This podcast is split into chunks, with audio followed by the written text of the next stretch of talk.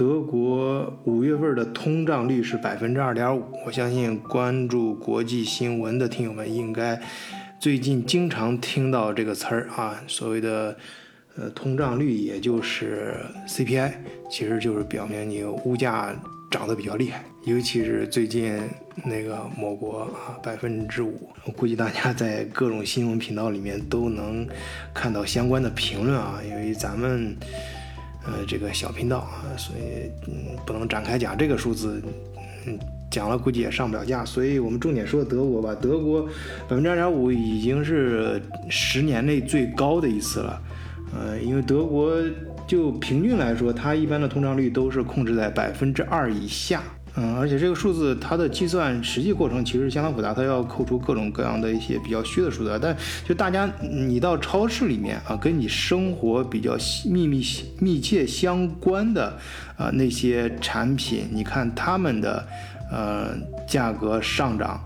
幅度，哎，基本上就是就是这个数字。呃，这个 CPI 这个数字所表达的含义，那德国是整个欧盟最大的经济体啊，所以它的变动直接关系到整个欧盟经济的呃走向。那还有那个超级大国啊，大家都知道这个整个呃这个说明什么呢？就是我看到有一个说法啊，嗯，我感触非常深，我不知道咱们听友有什么感觉，大家可以留言。就是说，呃，其实最。嗯，难过的时候啊，就是经济最危险的时候，最容易出现全球经济危机的时候，不是在疫情中间，而是疫情快结束啊，或者是疫情刚刚结束的时候。哎，就是说摘下口罩的那一瞬间，真正的危机可能才到来。哎，为什么这么说啊？因为你看，在危机当中啊，本来可能是。有问题的这些企业，哎，都可以把你的问题归结为疫情造成的。国家统一给补贴，啊，各种补贴到位之后，呃，那些本来运转好的企业它运转不起来了，但是运转不好的企业，它也它也可以拿到同样的补贴，然后还可以，呃，安然的度过啊。但是，一旦经济恢复正常，那呃，本身好的企业它就开始去运转了，那国家的主题，呃，这个相关的一些。福利政策也取消掉之后，那一些本身因这个运转不太好的企业，可能就撑不下去了。那对于很多家庭来说，可能也是这样。那这里我想顺便再说一下，咱们群里面德国视角有好，现在已经有十一个群了。群里面在讨论一个有一个群在抛出一个话题很有意思，他说德国为什么穷人越来越多，富人越来越少？啊啊，就不是，应该是呃，财富越来越多往富富人中间集中，呃，反正他重点表达的是穷人越来越多，就是德国的福利太好了，好多人，呃，你在德国领救济啊，就我以前也专门讲过，咱不说救济吧，就是嗯正常的社会福利，啊，你不工作啊，你给呃社会那儿呃政府那儿。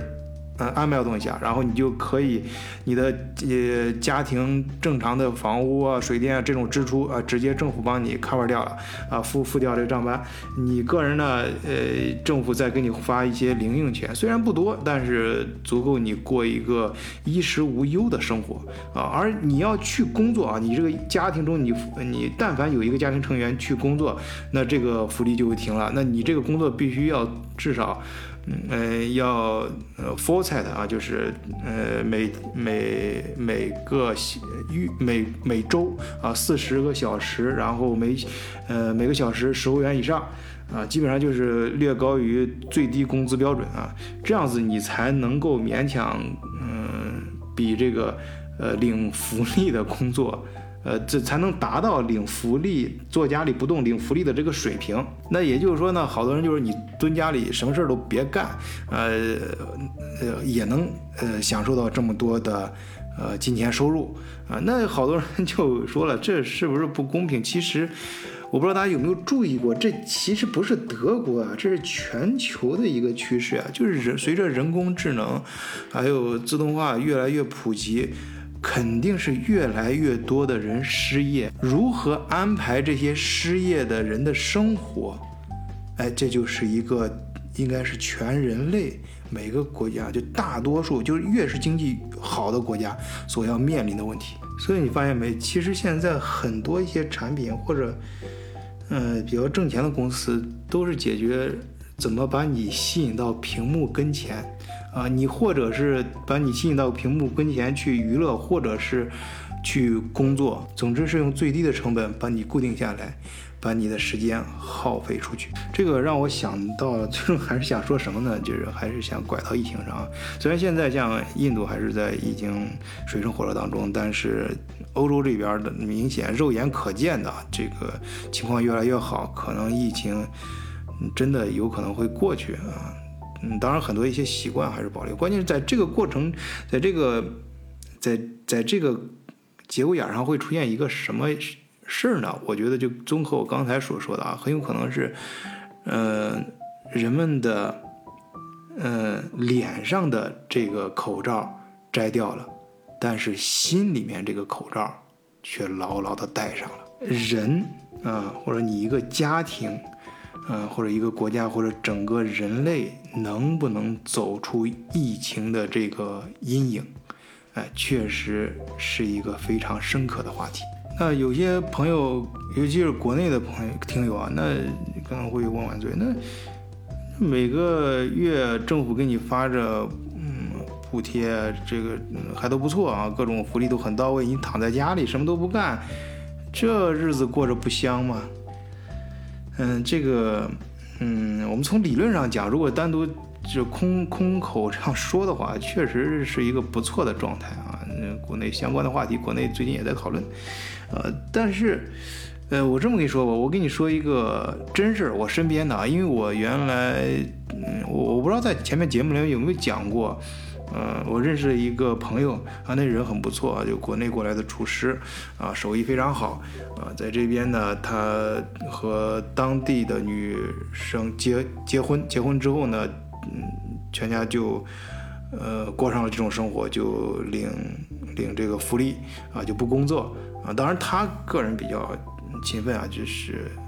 刚开始他非常的就是呃，我这么说吧，就是我我我描述一个。那个场景啊，就是有一次他坐在我家，我们嗯唠唠闲嗑，哎，跟我说，你看我现在这个待遇，那放到国内，那相当于这个呃省省级干部啊，省这是省长退休了，也不过是这个待遇了，这个有吃有喝，什么都不用干啊，真的是呃非常的呃幸福啊，生活的非常的不错，非常的舒服，哎，讲了很多，但是到最后呢，他讲着讲着。我呢也也就那么听吧，听着我就观察他讲讲，最后突然这个脸色就就就就非常自然却又非常突然的沉了下来，然后最后默默的说了一句：“这样的日子不能过了，如果再这样过下去，我就去看啊，当时我在汉堡嘛，在汉堡，呃，哪个楼最高，我爬到哪个楼上，我就要跳下来了。”啊，我就要去体会一下啊飞人的感觉了。那这听友们，你可以去咂摸咂摸那个味儿啊。就我刚刚说那个，嗯，你疫情中，呃，如果是给你领就甭管就业，反正是你有吃有喝，困在家里面，或者或者是通过某一种形式把你锁在屏幕跟前啊，那种感觉。你脸上的口罩摘下来，那只是一个动作；可是你心里面的口罩要想摘下来，啊，那可是一个心态啊，呃，一个非常复杂的过程。呃，后来我刚才描述那个瞬间、那个那个场景的那描述那个场景的那个朋友，呃，过了几个月之后，我又一次碰到他，啊，我说干什么呢？啊，当然这块我不说这个名字啊，大家也不要打听啊，因为毕竟这里面有一些不太，呃，能公开说的事情。因为他后来还是嗯救济，呃，但是就不是说救济，就是领福利，但是他就是嗯说就很忙碌。哎，我说你这不是闲着在家了吗？他说不行，嗯，人不能那么过，真的就是开始想着他开始就是描述的一切都很好，就是看上去都很美好的东西。啊，你知道，往往是廉价的啊东西，或者是免费的东西，往往是最昂贵的，啊，他他他受不了这种生活，真真的是，不管嘴上怎么说，呃，不管他自己信不信，但是他真的就是受不了。后来他就自己还是去找了其他工作啊，他本身手上的活比较硬啊，人家是国内也是很厉害的厨师，然后就去饭店里面工作，就是，同时就是嗯，等于说是能收到两份钱嘛。但是后来后来呢，嗯，他嗯很快。再后来见到，很快就是人家那个也脱离那个福利体系了，也不在政府，跟他老婆也不在，全家也不会再领政府的福利了啊，就真的是去工作啊，虽然很辛苦很忙碌啊，但是经过他自己自身的这种比较，还是选择了后者啊，呃，忙碌的去工作去生活。那当然，我这儿嗯必须强调的是，我并不是去。谴责那些就是躺在家里领领福利的人啊，呃，无可厚非。这种制度既然存在，它就有它存在的合理性。嗯，我只是描述我看到的人和事儿啊，跟大家随便这么聊一聊啊，大家也就随便听一听就 OK 了。呃，最后还是跟大家说一句，嗯，这个 最近这个三哥啊，印度甘地啊，当然人家是圣圣雄啊，我们要要尊重啊，尊重他是个英英雄。他虽然很多行为我们很相信很多听友并不认同，但毕竟他是一个英雄人物啊。他有一句话，我觉得说的至少可以作为本期节目的结语：有七件事情正在毁灭我们。没有良知的快乐，没有品格的博学，没有原则的从政，没有奉献的信仰，没有付出的富有，没有道德的经商，没有人性的科学。